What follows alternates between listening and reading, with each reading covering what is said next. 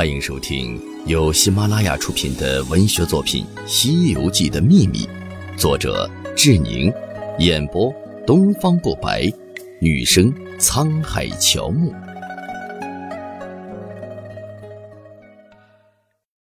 第三十八章：狮驼岭三魔的秘密三。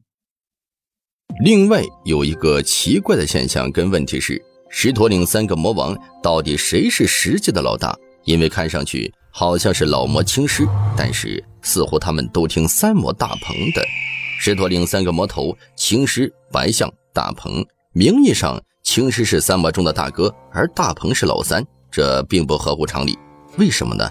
因为大鹏的身份是如来的舅舅，而青狮、白象不过是如来的手下的坐骑。